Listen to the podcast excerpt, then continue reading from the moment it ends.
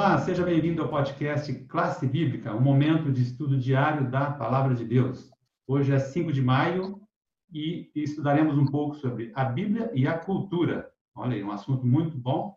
Estamos aqui na terceira pergunta, a questão do nosso guia de estudo. O Renan vai começar explicando para a gente, o Renan, até que ponto que o conhecimento de outra cultura é importante é, no, na interpretação. Vou dar mais uma introduçãozinha sobre esse tema, nossos amigos vão falar com mais propriedade depois.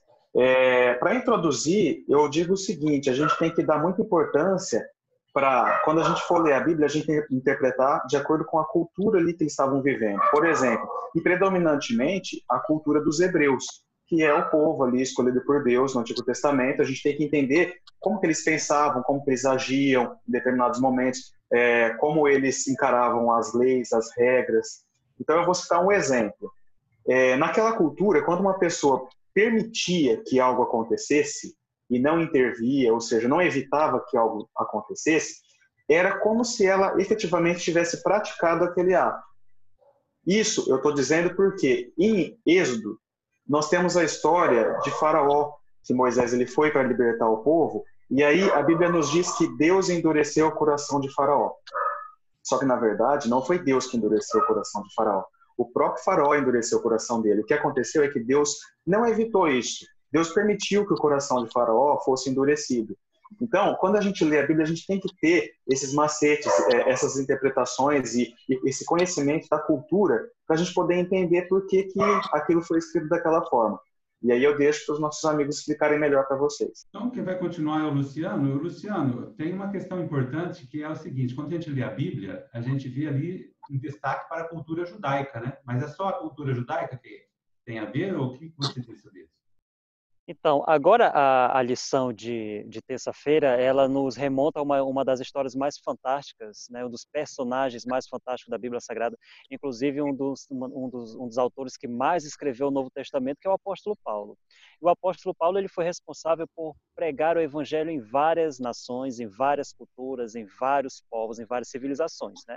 E a gente começa a tirar alguns exemplos é, dessa, dessas atividades de Paulo. E Paulo teve uma influência muito grande, né? E aí, quando você se lembra do estudo passado que fala a respeito da hermenêutica, a gente começa, né? Você pergunta, mas Luciano, mas essa questão hermenêutica, como que ela se achega aos dias de hoje? Eu te coloco um ponto aqui que seria o ponto da questão cultural. E essa questão cultural, ela nos faz trazer uma interpretação que ela pode ser muito diferenciada dependendo de região para região. Se você pega uma mesorregião, uma macro-região, se a gente sai de países, inclusive o Brasil, por exemplo, a gente tem influência de muitos e muitos países. A gente tem várias colônias. Então, isso também pode ser um grande aspecto. E Paulo, ele teve uma grande missão, porque ele foi para a Grécia. E a Grécia, nós conhecemos a, a cultura grega, ela tem influência tanto na, na, ali na, na, região da Europa, até em todos os outros países. A questão das artes, a questão da própria escrita, né? tudo isso foi grande influência, grande influência, né? a questão da moeda. E isso traz grandes revelações para nós. E Paulo, ele, logicamente, o que, é que a gente precisa lembrar nesse momento? Que ele sofreu grande influência do poder do Espírito Santo. Então, Deus estava ali sempre agindo para que Paulo tivesse que caminhar pelo pelas veredas certas. E no momento em que ele fosse é, julgado, questionado por uma determinada situação, ele tivesse o poder do Espírito Santo para dar a resposta certa. Olha só que interessante.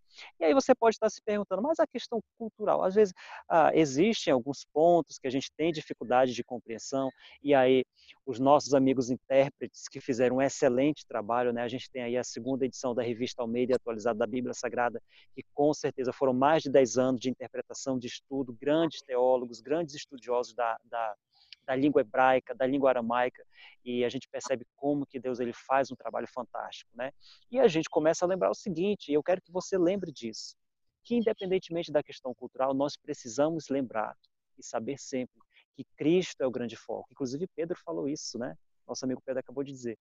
Cristo, ele vai ser sempre o foco, então independentemente de cultura, nós temos uma natureza pecaminosa e nós necessitamos do cuidado e do amor de Cristo.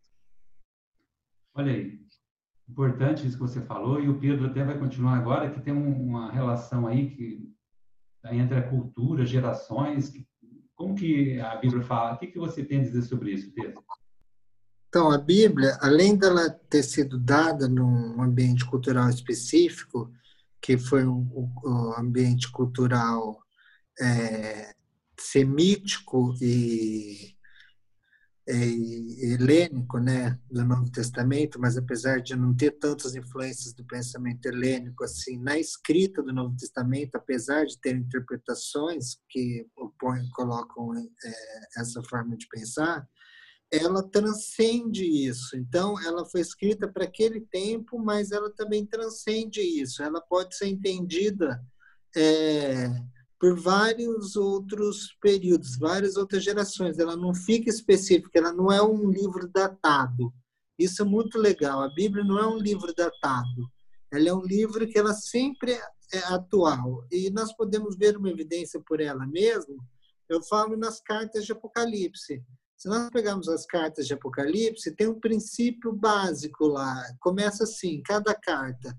A igreja, ao anjo da igreja de Éfeso.